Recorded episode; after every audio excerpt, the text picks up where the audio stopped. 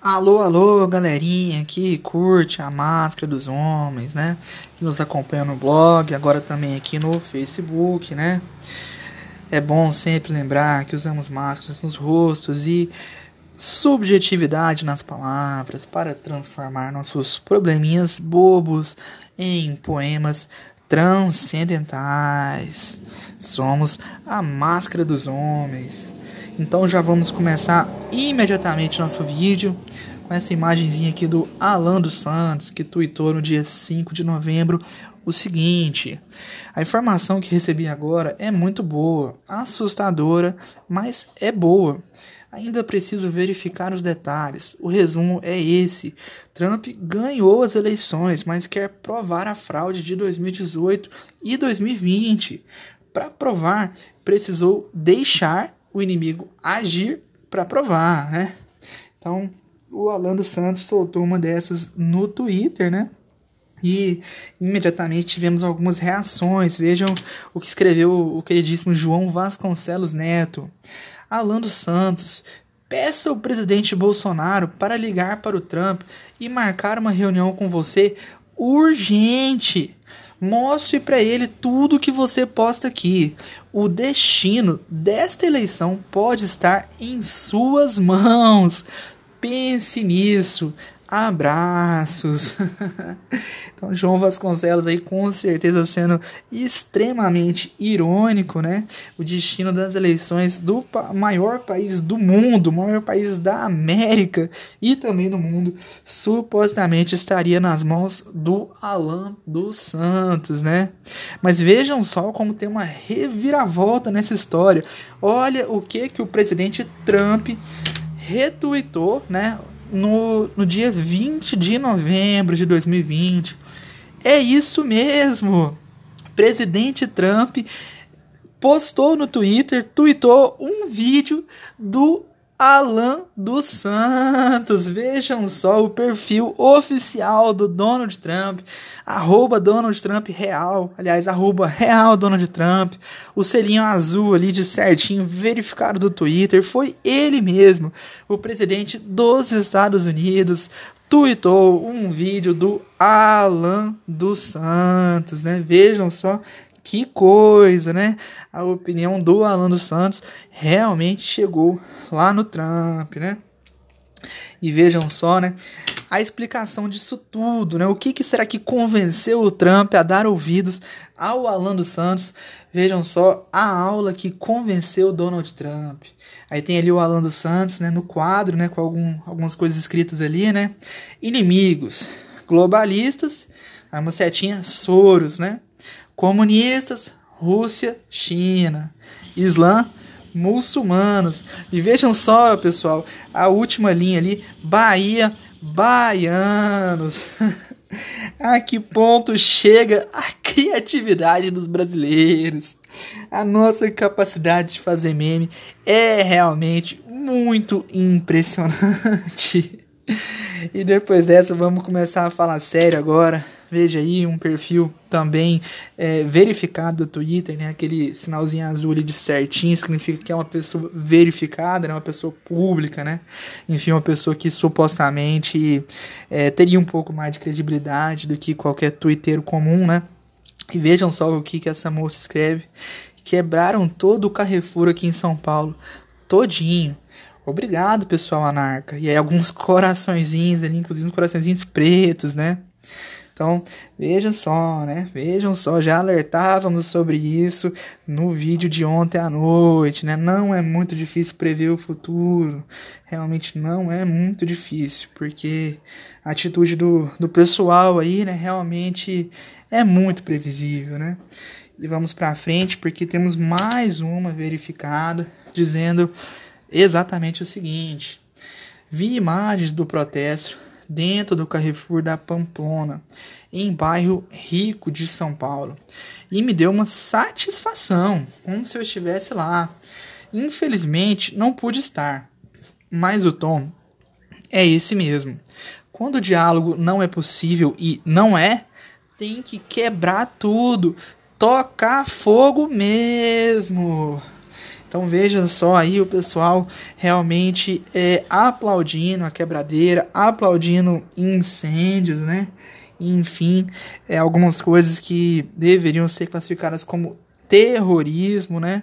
Mas o pessoal realmente está achando que é esse o caminho, está achando que é por aí mesmo, né? E, e não sentem qualquer tipo de remorso, de culpa, né? Realmente eles estão achando que estão é, fazendo justiça, algum tipo né, de justiça social, né? E realmente eles acreditam estarem cobertos de razões, né? Que vejam só como de fato o Carrefour é, foi incendiado, né? Vejam que realmente é o Carrefour essa imagem, né? E vejam só ali dentro tem é, muitas prateleiras que foram é, jogados aí o, os materiais, as mercadorias no chão, né? Enfim, teve uma, realmente uma quebradeira. Isso não foi um caso isolado, isso aconteceu em diversos Carrefours em São Paulo, lá em Porto Alegre mesmo, que é onde teria, não, onde ocorreu o fato lá, né? A morte do, do rapaz, né? Agora vejam essa imagem aqui, que coisa, né? É, a mídia é, ali exatamente tirando fotos, gravando realmente a, a, toda aquela confusão, né? Então, assim, você tá vendo um crime sendo cometido, né? Um ato, assim, de terrorismo, enfim. E, e o que que você faz, né? Você, você tira foto, você filma, né? Enfim, o pessoal aí realmente... É, os abutres, né? Tem aquele filme O Abutre, né? Um filme, se eu não me engano, já é um pouco antigo, né? Já de 2014, né? Que, é, que o rapaz ele, ele era fotógrafo, então ele, ele vivia disso, né? Ele vivia é, de tragédias, né?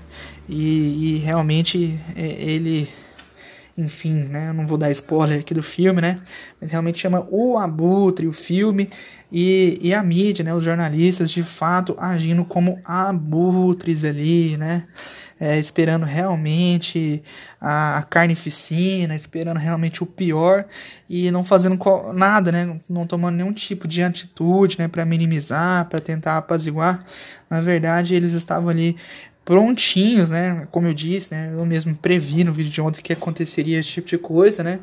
E, e os jornalistas, eles ficaram, né? Em prontidão ali na, na próximo da, das lojas do Carrefour, somente esperando acontecer para filmarem, né?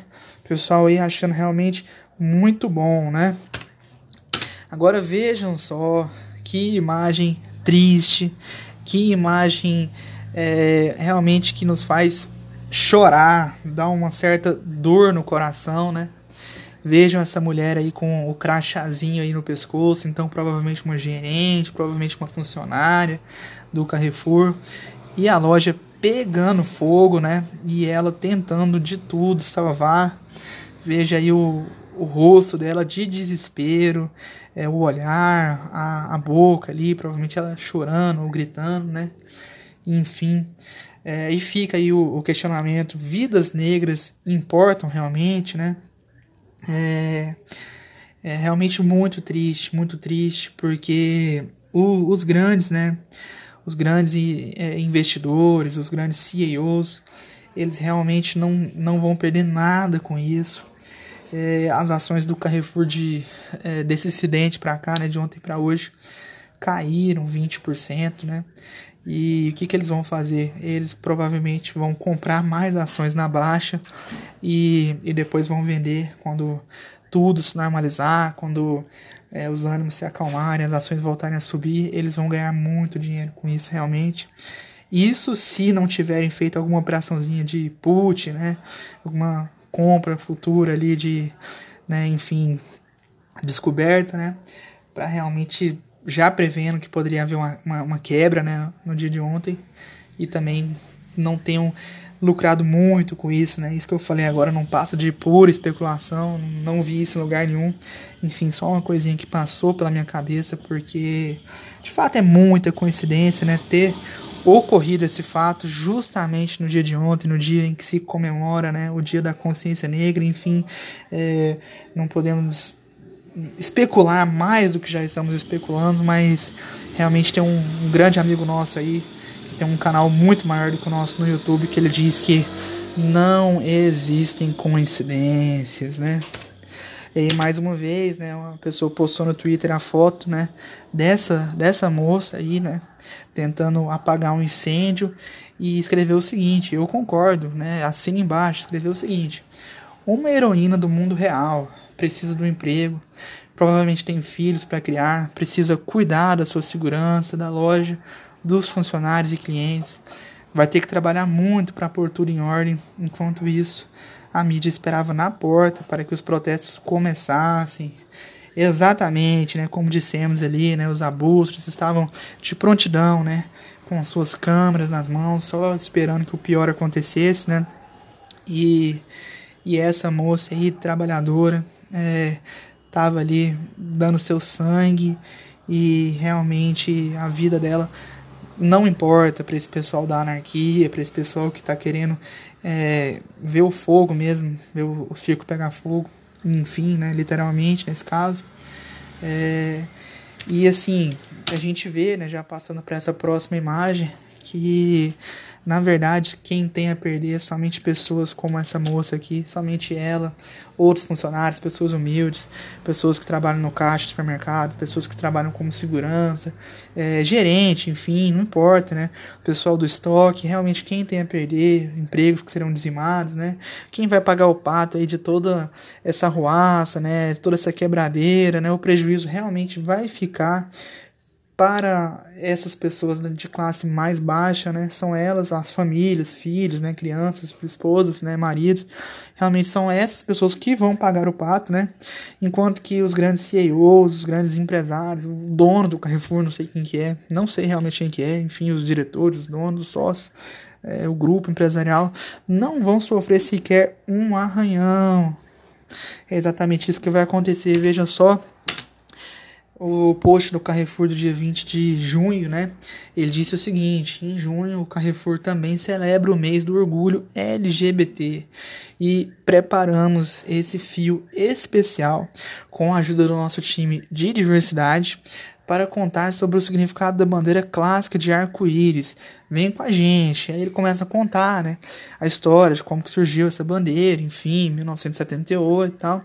E vejam essa próxima imagem, né? Opa! Peraí que o slide saiu do lugar aqui, mas já estamos corrigindo toda essa situação, né? Então tá aí. A bandeira arco-íris, né? Nessa sequência de posts do Carrefour. Não, a bandeira arco-íris não é o único símbolo da luta pela diversidade e outros é, pela, da luta pela diversidade. Outras importantes surgiram desde então. A bandeira trans, né? Que é essa da foto. A bandeira bissexual e a bandeira pansexual são importantes e muito dignas de reconhecimento. Então veja só, né?